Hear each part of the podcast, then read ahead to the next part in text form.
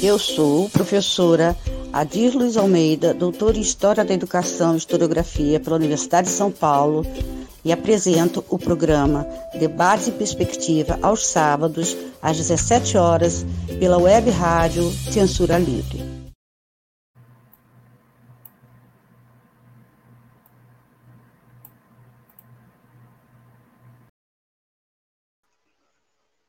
Olá, boa tarde para todas as pessoas que estão assistindo ao vivo o programa é, Debate, Debate em Perspectiva. Agradeço a, mais uma vez a Web Rádio Censura Livre, na pessoa do seu do jornalista Antônio Figueiredo e do seu grupo que, na verdade, coordena e agiliza de uma forma mais próxima à rádio.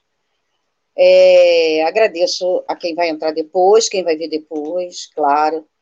Eu sei que os tempos estão duros, e então nós eu entendo perfeitamente ah, que às vezes nós deixamos para vermos alguma coisa que queremos num outro momento. Ainda que eu adore que as, as pessoas estejam aqui participando, botando seu nome, é sempre muito bom. Mas eu entendo que o, que o momento é muito duro. O programa Debate em Perspectiva, tanto eu, que coordeno, como os que começam a sua caminhada de pesquisadores, a sua caminhada de pesquisadores, junto comigo, que já estão há, há algum tempo, né? Quatro anos, é, quatro cinco anos. Anderson Matos, é, Yasmine Moraes, e cito também o nome da Ruana Mota, que foi chamada é, para dar aula em Arraial do Cabo. E, claro, em momentos duros, ela foi para Arraial do Cabo. Arraial do Cabo é longe, né, de São Gonçalo, onde ela mora, e está lá, nessa situação, né? É um contrato, a gente, tá, a gente sabe que a maioria das prefeituras tem feito contratos de um ano por mais um. Como, na verdade, o amanhã já é incerto, um ano a gente é, não sabe. Mas tenho certeza que Ruana, como muitos outros alunos que passaram por mim, que estão aí na escola, inclusive Simone Castro, que já se apresentou aí, boa tarde, Simone, são excelentes professores. Boa tarde, aluna querida. É, são ótimos professores, né? As redes, Simone é professora da Rede do Rio, as redes têm ótimos professores, né? E outras pessoas jovens que estão pegando esse, esse, esse trabalho, que estão agora na prática de ser professor, são pessoas muito boas, excelentes. Pelo menos dentro da minha perspectiva, e olha que eu sou uma pessoa rigorosa com, com algumas coisas, né? Principalmente nesse ofício.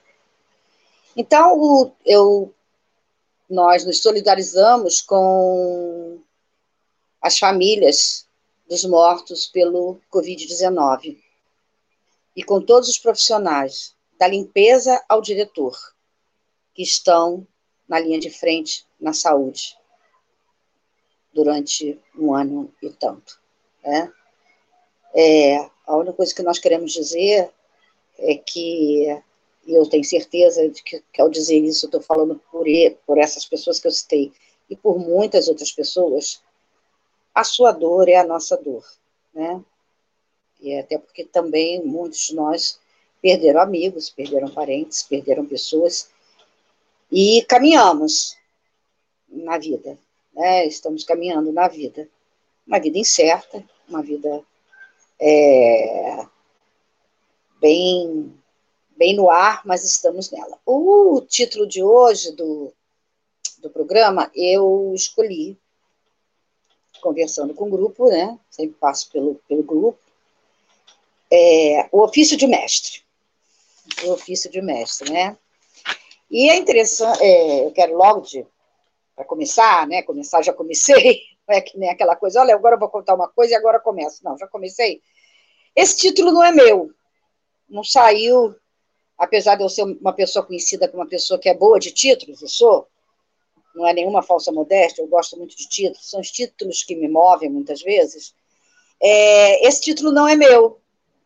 Esse título é o título de um livro antigo, né? é um livro antigo, é, mas que eu recomendo que quem ainda não leu, eu não sei se tem PDF, não sei, não sei mesmo, eu tenho ele né, em ao vive a cores aqui comigo, é, mas é um livro que eu recomendo que se leia, que, que vale a pena ler, e chama-se Ofício de Mestre. Ele foi escrito pelo professor Miguel Arroio, há muitos anos. É, e é um livro que tenta responder, que responde, lógico, é um livro que eu não vou, não é o livro que eu vou falar aqui no programa, né? É, tenta responder a uma, ou discutir uma questão. Professor, professor, é igual a mestre? É, é professor versus mestre, quer dizer, professor ou mestre, ou é um professor que é mestre. E não é mestre porque tem aquele títulozinho de quem faz mestrado, mestre nisso, mestre naquilo, mestre daquilo outro, mestre daquilo outro. Não é isso. É ser um mestre no seu ofício. Né? alguém que realmente sabe executá-lo, que aprende todos os dias, que ganha experiência, e aí a sua prática é a prática do mestre. A diferença, vocês podem estar falando, a Dia está falando isso, mas a diferença, para mim, há. Há diferença. Né? Há diferença, sim, entre ser um professor e ser um mestre. Professor em si é um título ele está escrito num papel, né? É um documento social. Eu tenho vários, como comecei há muito tempo, neste ofício, né? esse é o meu ofício, é o ofício de uma vida, uma vida inteira. É, eu tenho vários papéis, vários documentos em que está lá, está escrito professora fulana de tal, Adir Luiz Almeida, do meu primeiro, meu primeiro é, documento é o que a gente ganhava, tinha, recebia quando a gente passava no concurso para ser diretor primário do primário. Eu fui da primeira, primeira leva de professores que saíam do normal e tinham que fazer também concurso para serem na época do Estado, do Rio de Janeiro. E é o que a gente chama de, né, de é, é, um documento que depois, quando a gente se aposenta, etc, tal, vem junto. É o primeiro documento que você recebe. É, tá lá, teu nome, a matrícula que você vai receber, né? Que você está tomando posse, que você, a partir daquele momento, tá, tá, tá, tá, tudo isso, inclusive na, naquela época, vinha o nome da professora que eu estava substituindo, quer dizer, substituindo no sentido, ela tinha se aposentado, então eu estava basicamente era uma questão administrativa, eu estava feito concursos, concursos eram para as vagas que, que existiam, que eram de alguém. Naquela época não abriu, era de alguém. E eu nunca esqueci o nome dela, apesar de nunca tê-la conhecido. A Laide, nunca esqueci. Então, todos nós temos esses papéis. Papéis disso, papéis daquilo, papéis daquilo outro, que nos são pedidos em alguns momentos. Ô, Isa, desculpe parar, Isa, que saudade as palavras do grupo também são as palavras da Isa. É... Então, a gente tem tantos, tem tantos papéis, somos cobertos de papéis. Papéis nada mais são do que burocracia, né?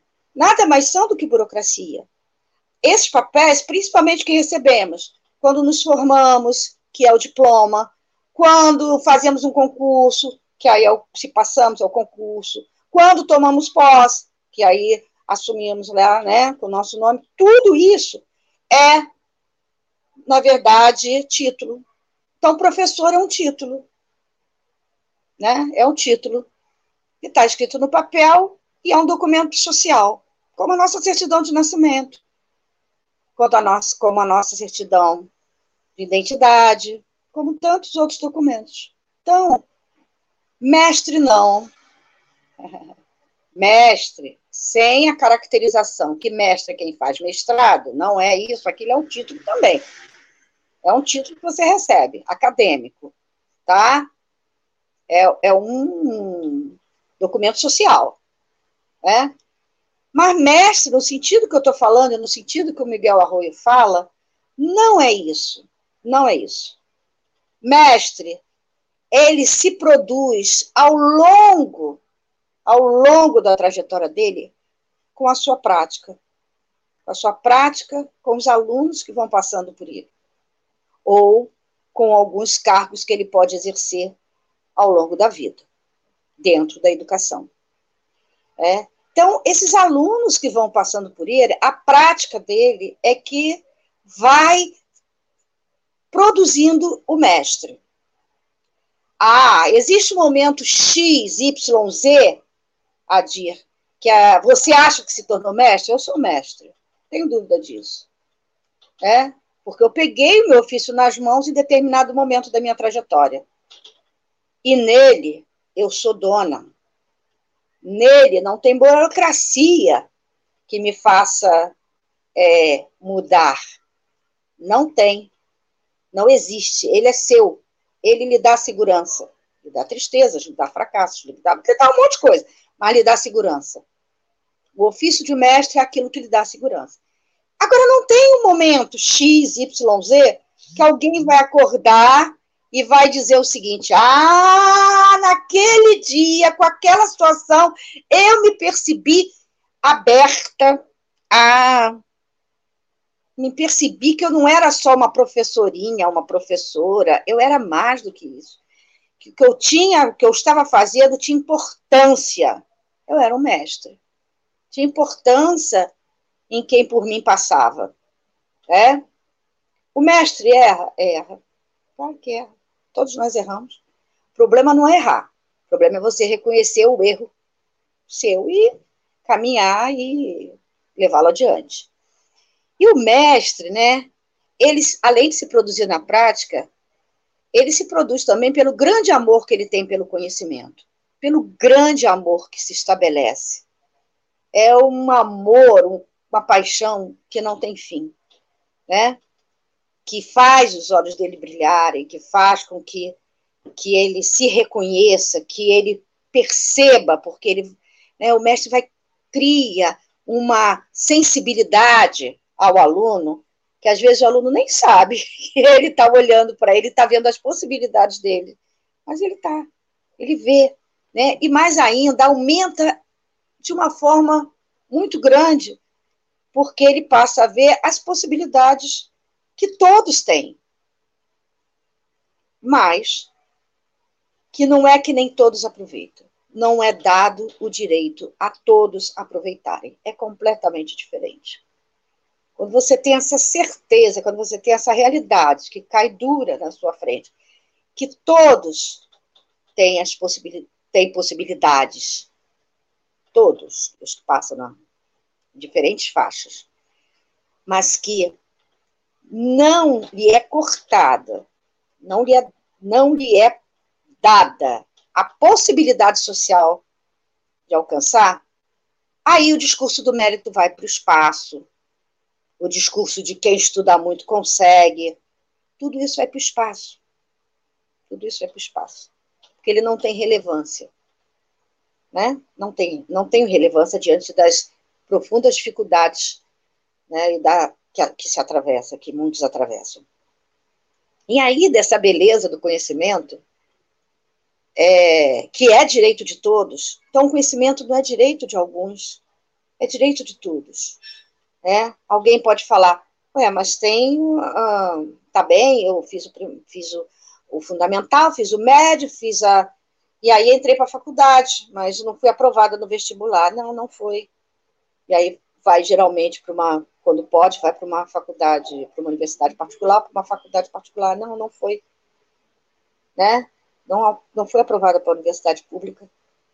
E não é porque você falhou. É porque as universidades públicas não são para todas, as universidades não são para todas. É.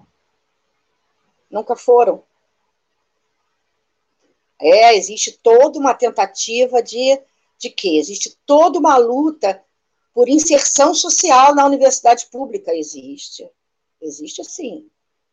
É, hoje mesmo eu li que a Universidade a, de Guarulhos, a Unifesp, parece que recebeu um prêmio, eu soube por um grande amigo que é professor lá, um grande professor, né, professor Marcos Freitas, é, de o maior integração a quem?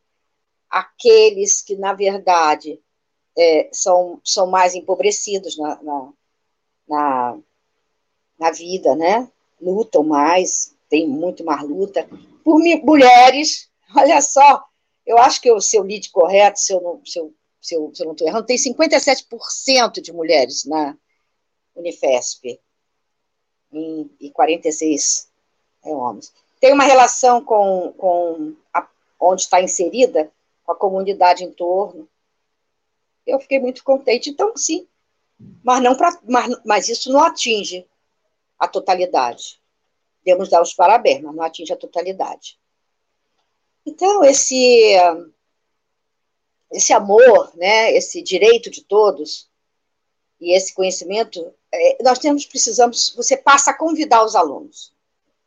O conteúdo, né, aquela velha história, né, vamos ver o currículo, vamos ver o conteúdo, vamos ver não sei o quê, vamos, vamos arrumar, que na universidade chama Bendita Ementa, né?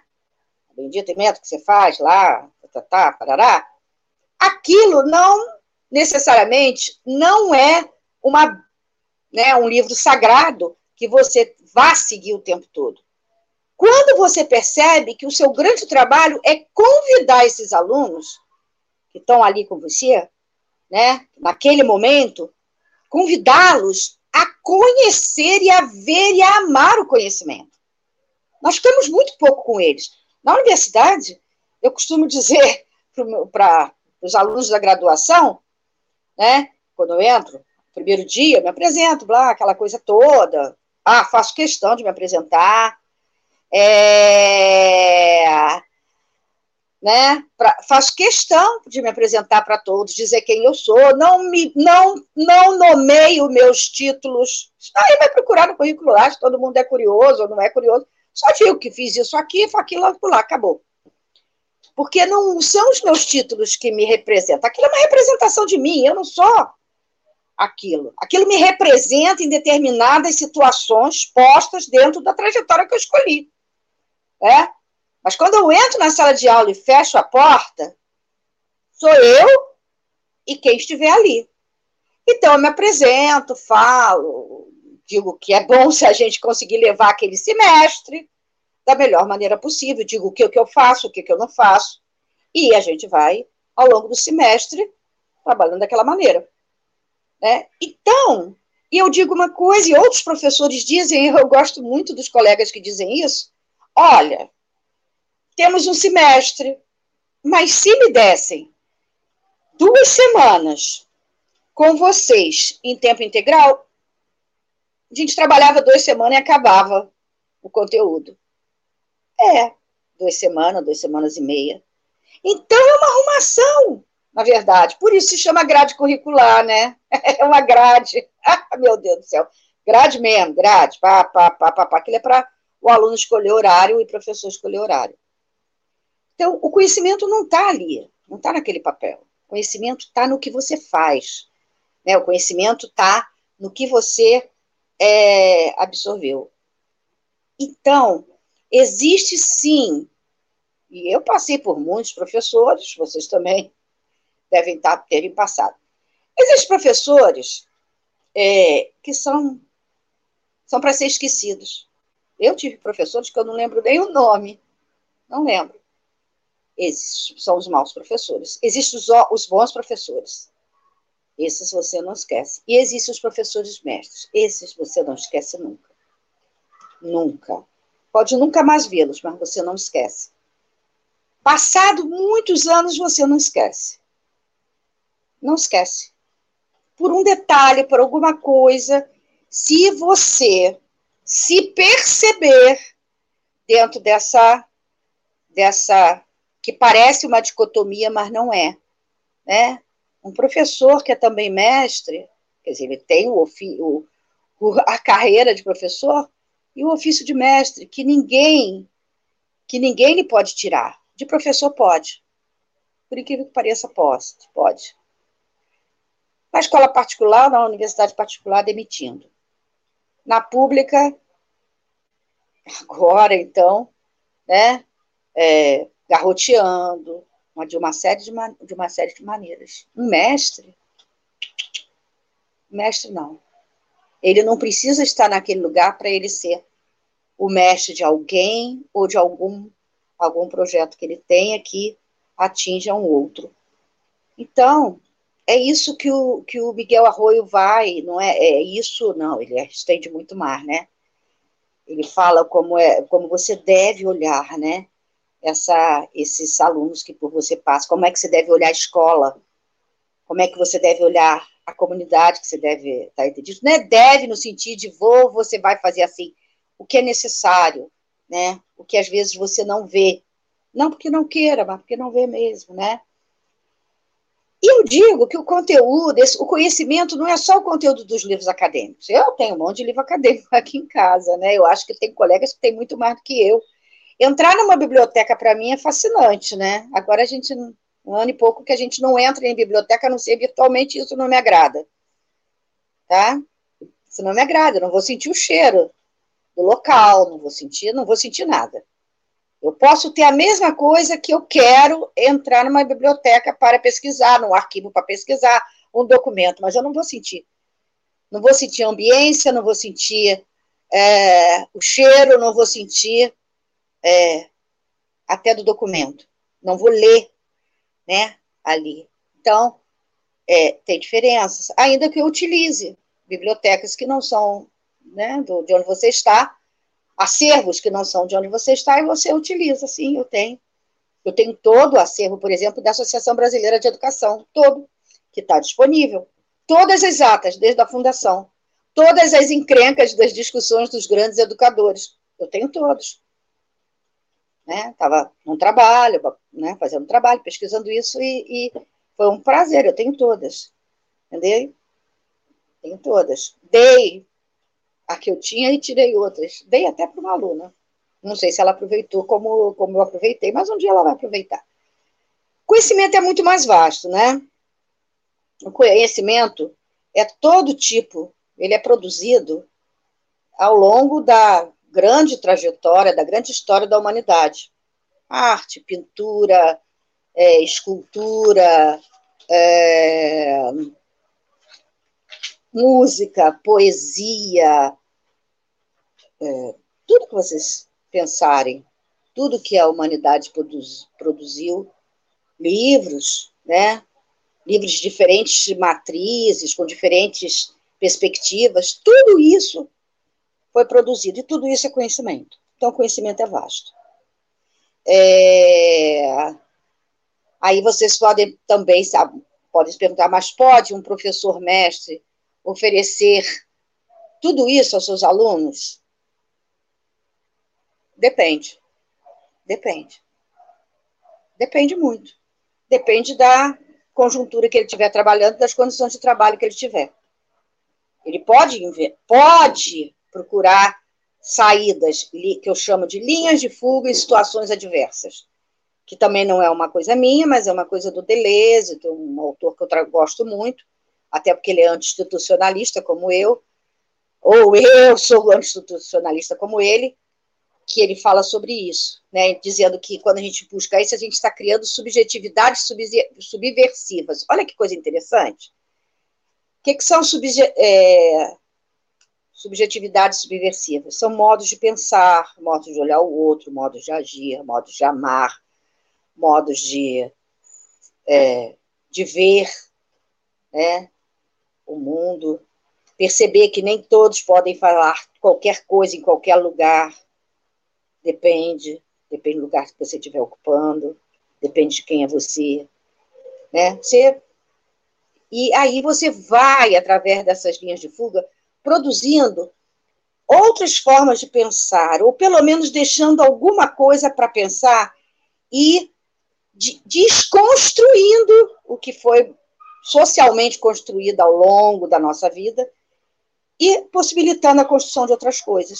Então, isso não está, não é um segredo na mão do professor, por mais que ele seja mestre, por mais que ele tenha como objetivo fazer isso.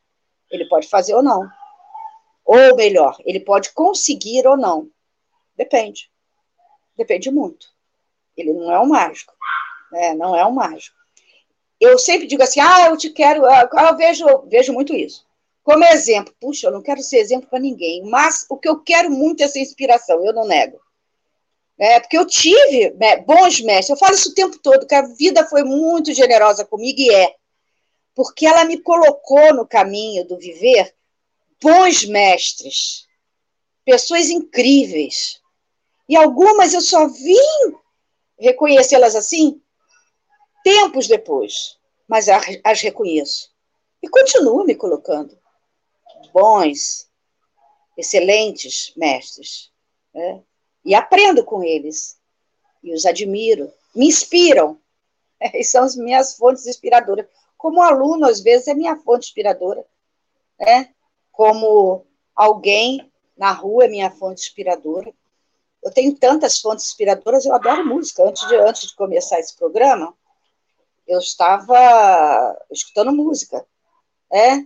Então, eu adoro música, adoro livro, tudo isso, né? Por que, que não depende? Depende, não depende, né? Porque depende. É, eu, eu, eu sempre constatei isso. Mas agora, nesse, nessa conjuntura que nós estamos vivendo, né, nessa questão pandêmica, nessa questão é, da discussão entre aula presencial ou, ou aula remota, né? Aula híbrida, quer dizer, dois dias ou um dia é presencialmente, e ela é híbrida porque você está sendo filmado, né? Para quem? Para quem está remoto. E aí eu gosto muito do aluno que diz, nossa, e ele é excelente professor, aí vou logo dizendo. Excelente, ex-aluno, que disse assim, meu Deus, isso é uma doideira, porque olha só, eu esqueci, claro que se esqueceu, né? Que estava lá na aula remota, quer dizer, ele tem que ficar sempre de frente falar é, para dois públicos distintos, um que está presencial e um que está remoto. Ele tem que falar para dois públicos distintos. É. E aí, quando ele faz isso, é, ele, ele falou, é diferente, claro que é diferente. Agora, além dessas situações aí da grande discussão, né, eu quero dizer claramente que eu sou, acho que todos os professores deviam tá, deveriam estar, tá, não só em trabalho remoto? Porque as universidades estão em trabalho remoto, as universidades públicas. Por que, que o professor do ensino básico não pode estar? Por que, que o professor da, da faculdade, da escola particular e da, facu, e da universidade particular não está? Numa situação de catástrofe, numa situação trágica como a que nós estamos vivendo, principalmente aqui, mas no mundo, por que não deveriam estar? Por que não deveriam ser vacinados? Ser vacinados, né? Então, tem, tem, tem muita coisa aí. Eu, eu acho que tem que, para voltar, tem que ser vacinado. Né? Porque tem a questão do, do remoto. Então, eu vejo links, eu vejo assim, eu vejo, eu cada vez eu, eu, eu lido menos com a questão do Face, mas às vezes eu, eu, eu vejo. Não fico ligada nele, mas vejo. Então, eu, eu, durante esse processo, eu não vou nomear todos, levaria tempo demais. Mas eu vi links que, não necessariamente de ex-alunos, mas de professores, né, bem objetivo você agora, é, que escreveram e, for, e foram muito é, é, curtidos escreverem. Escrever assim: Eu não sou obrigada a educar criança na escola, eduque seu filho em casa. Fiquei olhando. Eu me formei para ser professora, não para ser babá, ou para ser mãe, ou para ser isso, ou para ser aquilo, um monte de coisa. Então, eu quero a criança educada. Agora, ela quer a criança que pertence a um modelo de família que está só na cabecinha dela, desse professor ou dessa professora. Só na cabecinha dele. Esse é para ser esquecido. Esse não Pode até ser que ele perceba. Outra coisa, vocês já devem no, estar recebendo no Facebook uma série de. Aquilo é empresa. Porque no capitalismo, ou na sociabilidade capitalista, tudo se torna mercadoria. A pandemia se torna mercadoria, a aula remota se torna mercadoria, é, a farmácia se torna mercadoria, as compras, um monte de app para você fazer compra, você fazer isso, fazer aquilo, fazer aquilo outro. Né? Mas eu vou focar nessa questão da educação como mercadoria. E aí a educação remota está sendo um grande mote para tornar a educação, né, o conhecimento, a prática em mercadoria. Vocês já devem ter recebido, porque eu já recebi muitas e guardei.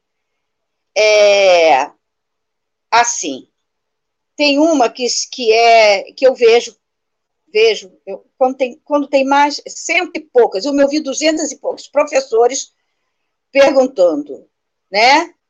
É, tem para educação infantil? Tem para não sei para quê? São que é muito bem feito o anúncio, o anúncio se apresenta, diz eu sou professor, é, é um grupo de né, que dizem professores, e que prepararam, quando que eles prepararam isso? Prepararam ao longo do ano passado, tenho certeza. É, e continuam preparando, e muita coisa da, da, da internet, então eles têm um domínio, eles têm um domínio preparando material didático. Planos, plano de curso ligado ao, BN, ao BC, é, BCNN. Enfim, Banco Curricular, Base Curricular Nacional. E eles dizem isso.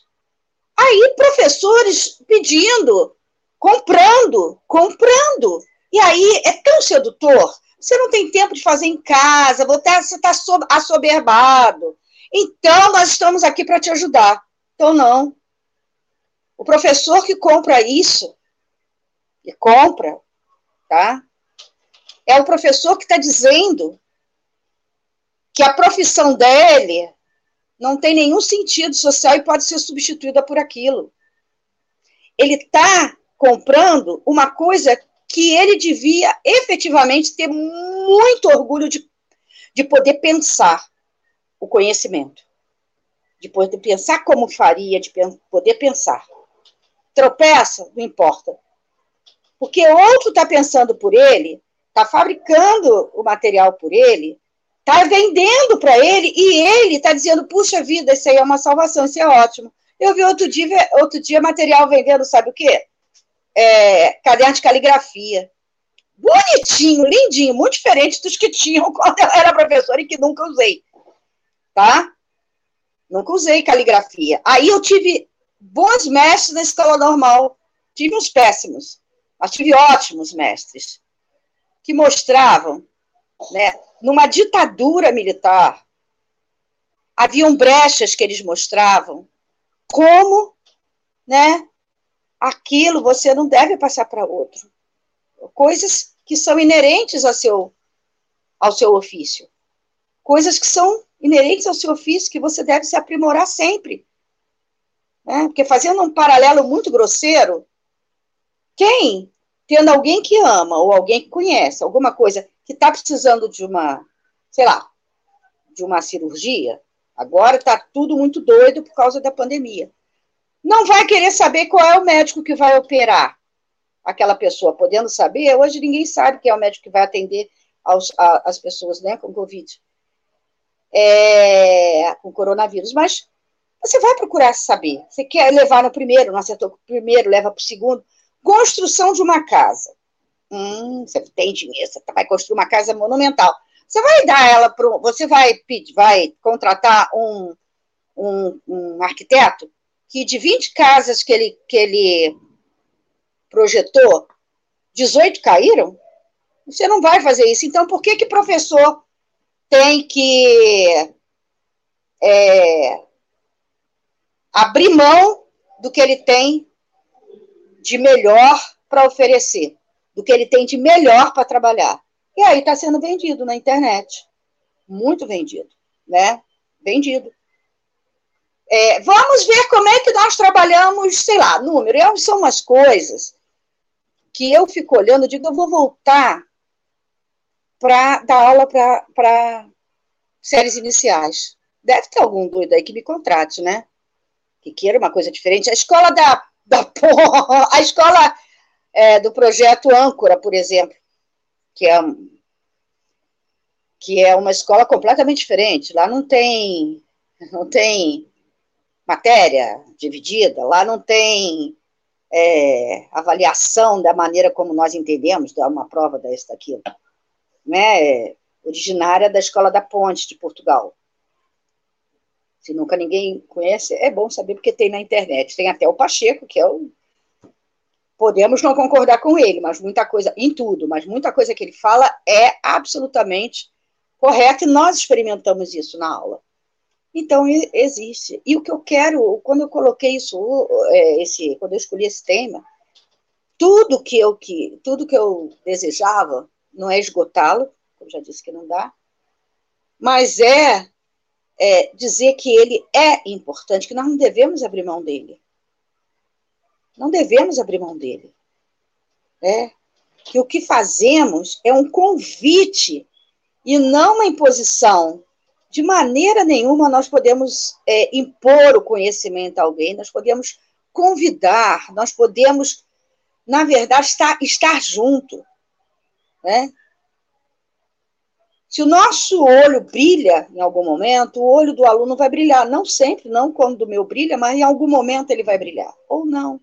Mas talvez ele brilhe, brilhe adiante. É? E isso não é abrir mão do rigor. Ah, tá, então já sei. Você defende, que eu já ouvi isso.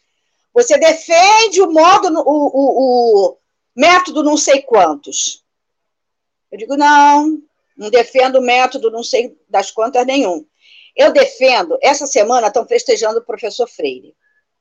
Quem foi meu aluno sabe perfeitamente que eu não aceito, não aceito resposta em algum trabalho, numa avaliação que geralmente para mim não é pergunta, resposta, né? Eu acho que escreve, eu quero ver a lógica, o raciocínio, como é que escreve. É, não me coloque as frases batidas do professor Freire que todo mundo repete. Precisamos tornar o aluno crítico e reflexivo. Não me coloca isso que eu vou desconsiderar. Quero que você me explique o que, você entende disso. Né? É, outra frase ótima. Ninguém ensina ninguém, nós aprendemos em comunhão. Eu digo, não coloque essa. Porque se não me explicar o que, que é isso, também não vou considerar. São as palavras, é tornar, o Raí é tornar as frases lindíssimas do professor Freire em mercadoria, em modismo. Falando isso, eu estou falando tudo, não está não. Né?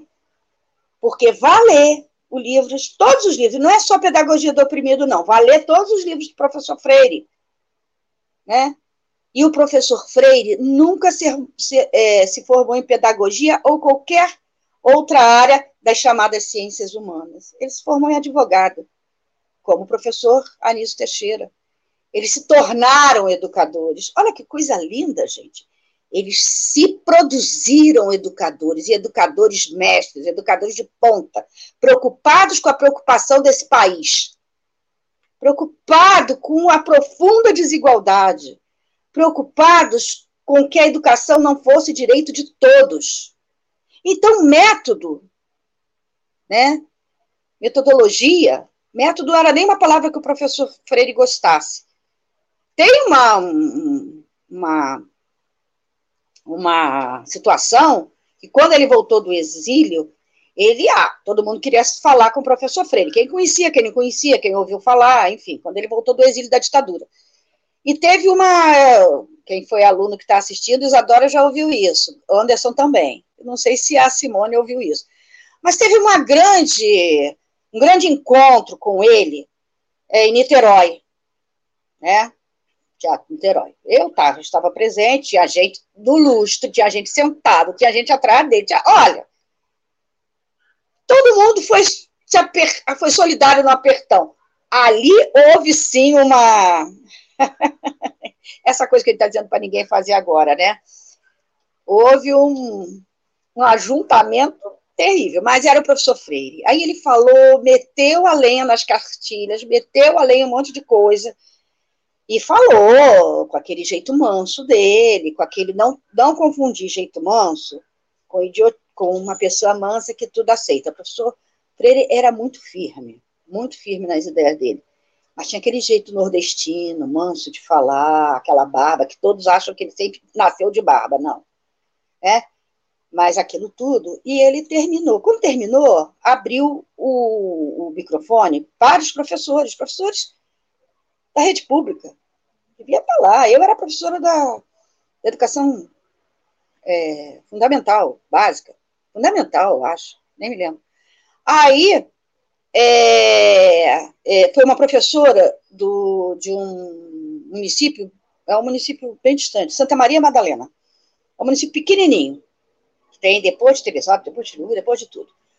É o município que é a terra natal da Dercy Gonçalves. Ela é enterrada lá, ela deu muito para aquele município, pequenininho.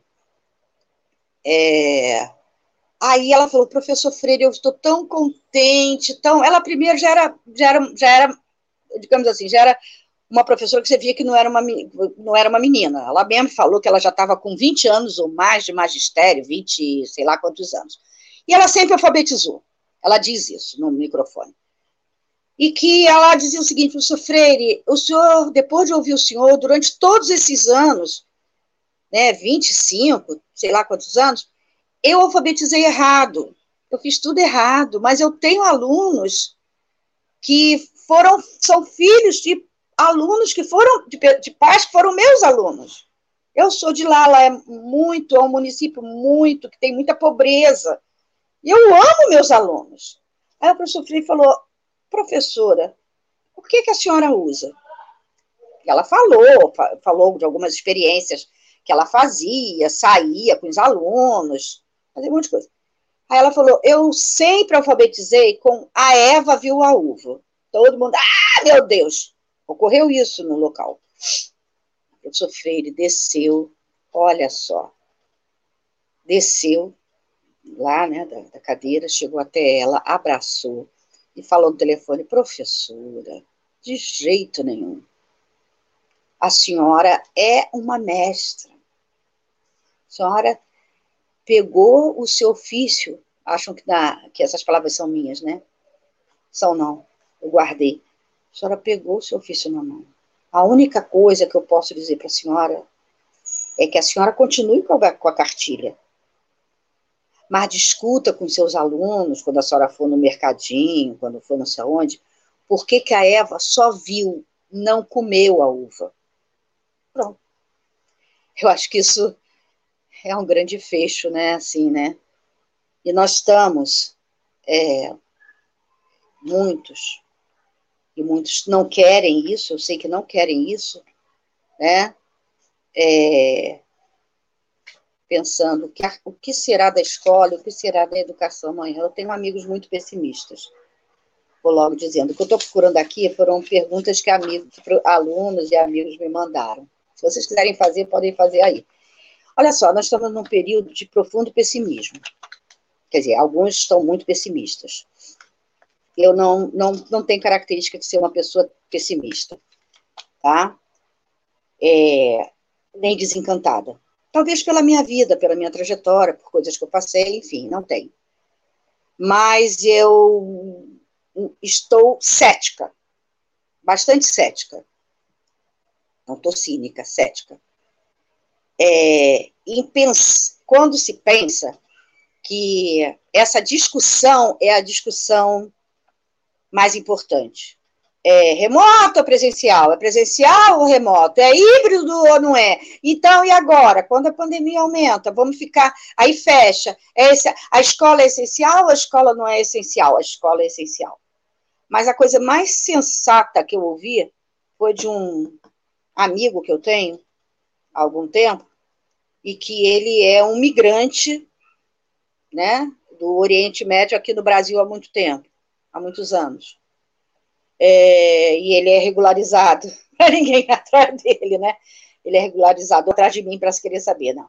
Ele é regularizado. E outro, sei lá, nós estávamos conversando por telefone, e ele falou assim: É, minha amiga, eu acho que vocês não têm, palavras dele, o Brasil não tem um caldo, uma, um aspecto que eu, por exemplo, tenho.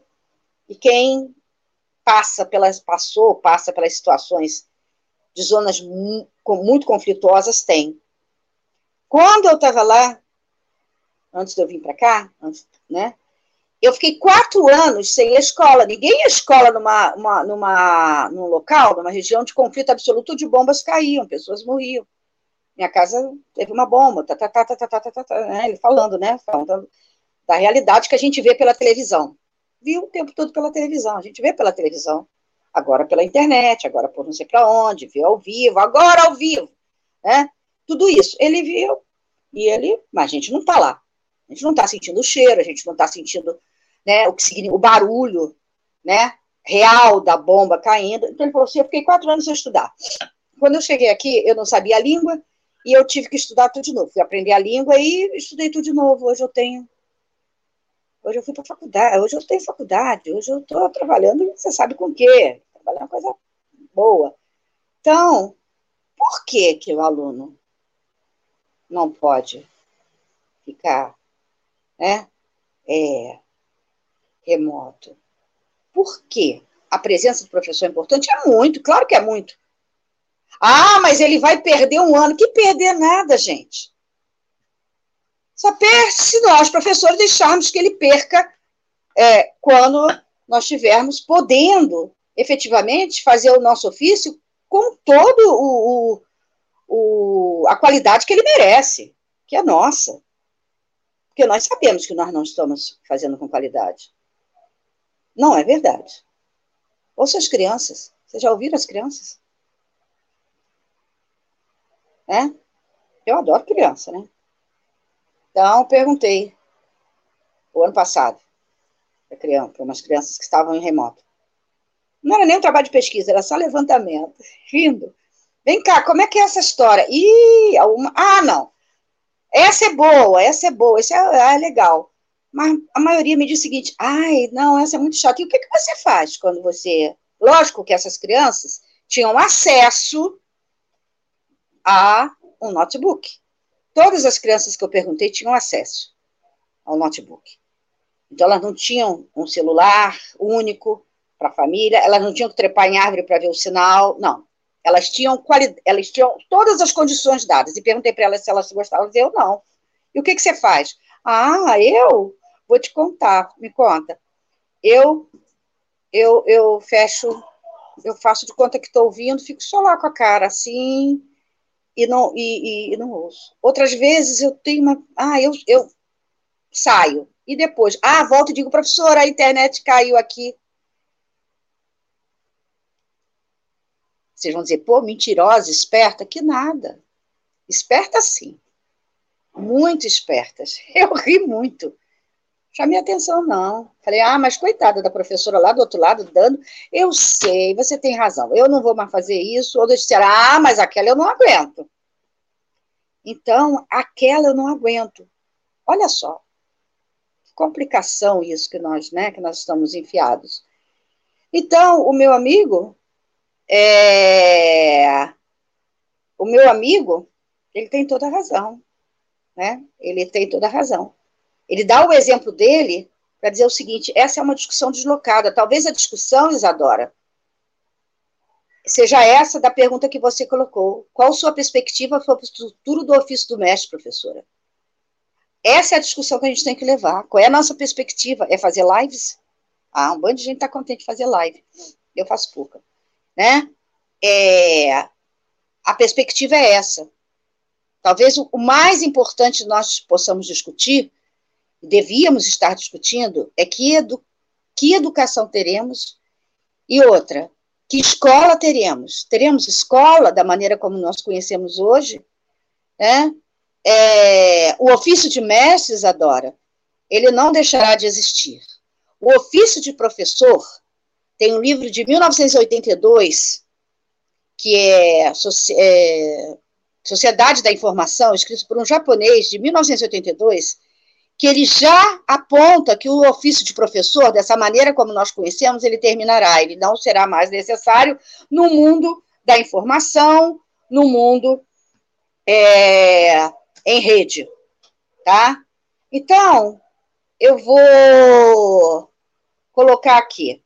É, Anderson, é, o Anderson colocou aqui, eu vou, eu vou ler as todas e vou tentar agrupar. A pandemia trouxe à luz diversos desafios para a educação brasileira, principalmente no que se refere à igualdade e à falta de suporte tecnológico nas escolas públicas. É possível, a partir daí, desconstruir o discurso da meritocracia e começar a se pensar no, é, nos estudos como grupo, nos estudantes, perdão, como grupo heterogêneo? Ou todas essas discussões serão facilmente esquecidas no futuro pandêmico? Não, não serão esquecidas. Só se nós deixarmos esquecer. Não serão esquecidas.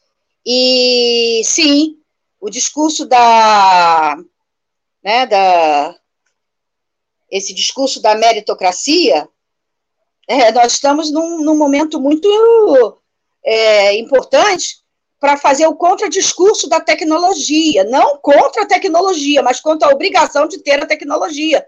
Ora, o que, que é a meritocracia? O que, é a meritocracia, né? A gente já esse discurso é um discurso muito antigo, né? Quem, quem se esforça aprende.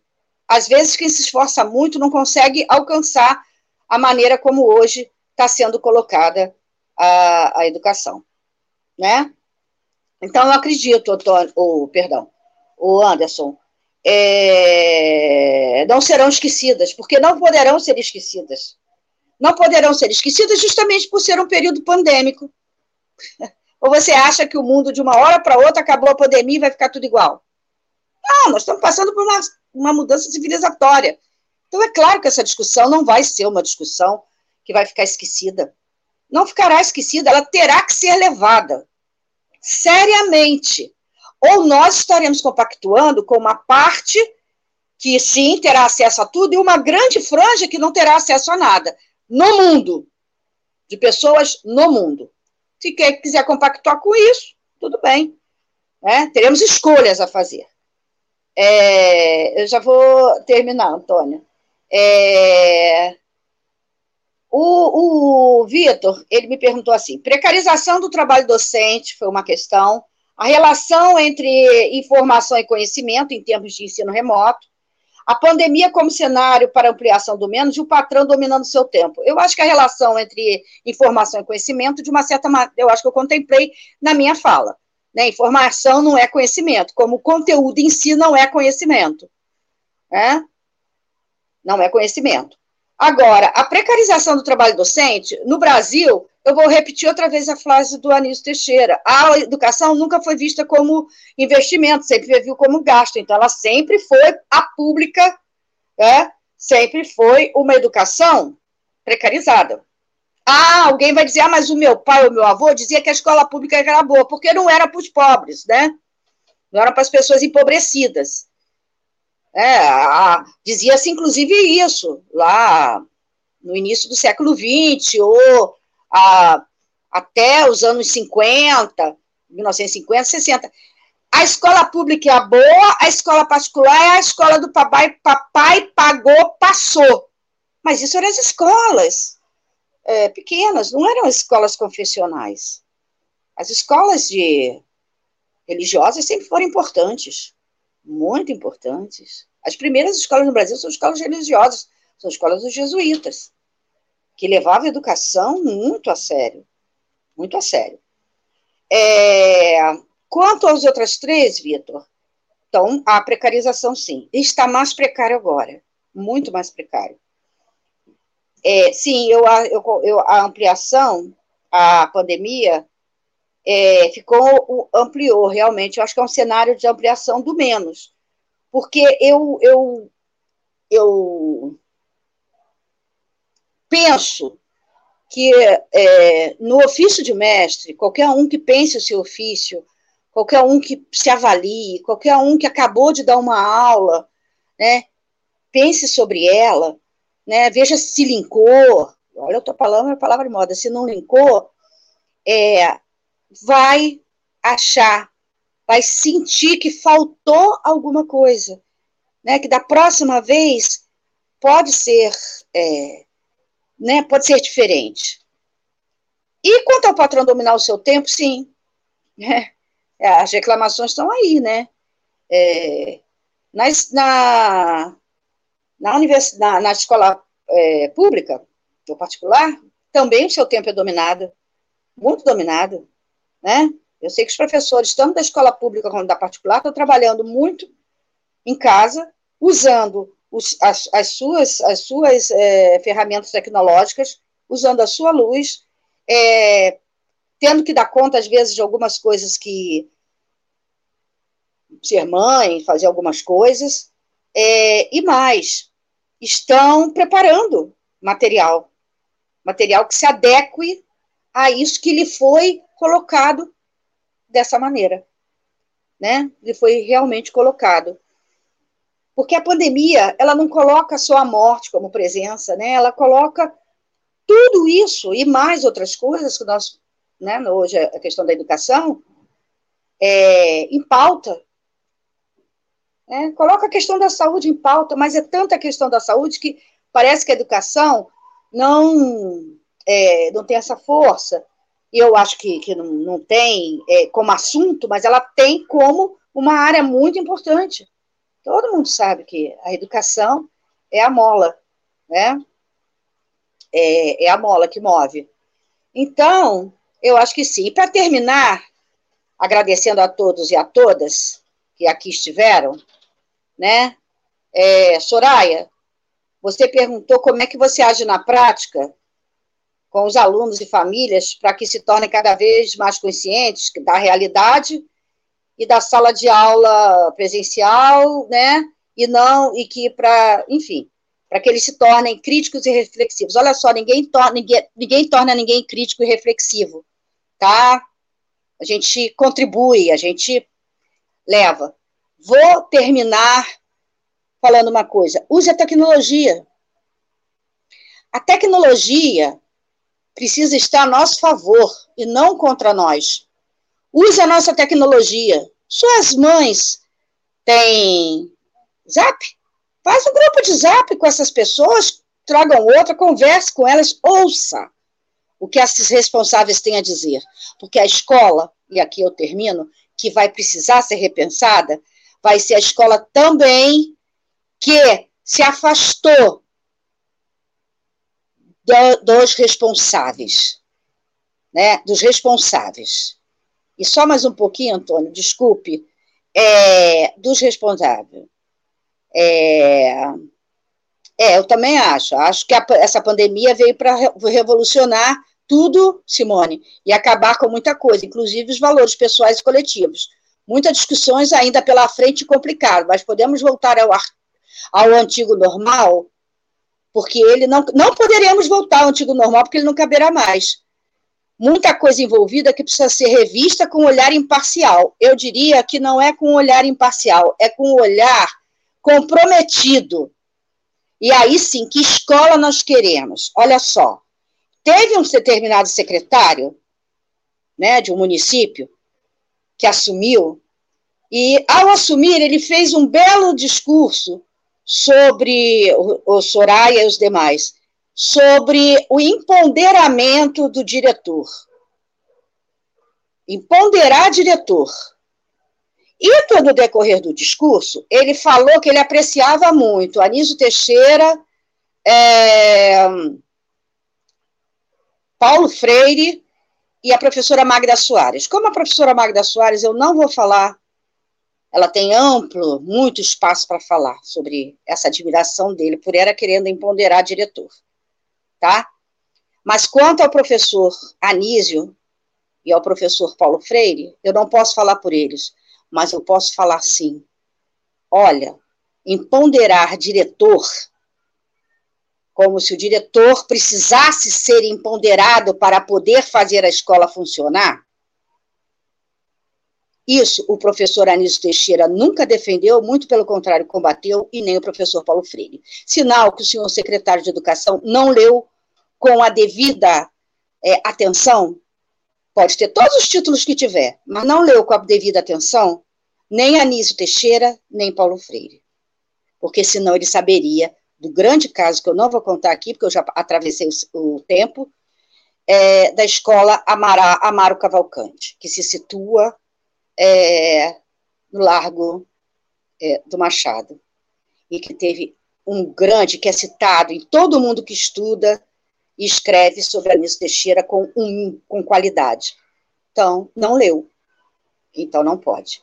Porque empoderar diretoras, desculpem, senhoras diretoras, quem está hoje na função de diretor.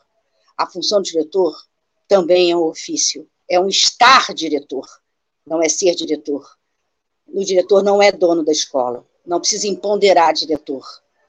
Muito pelo contrário, o professor, o diretor se mostrará empoderado na hora que ele perceber que todos ali têm o direito de estar empoderados para discutir educação. Seus professores, seus funcionários, seus responsáveis e as crianças também, e seus alunos. E eu me encerro aqui agradecendo muito. Agradecendo demais. Desculpe, Antônio.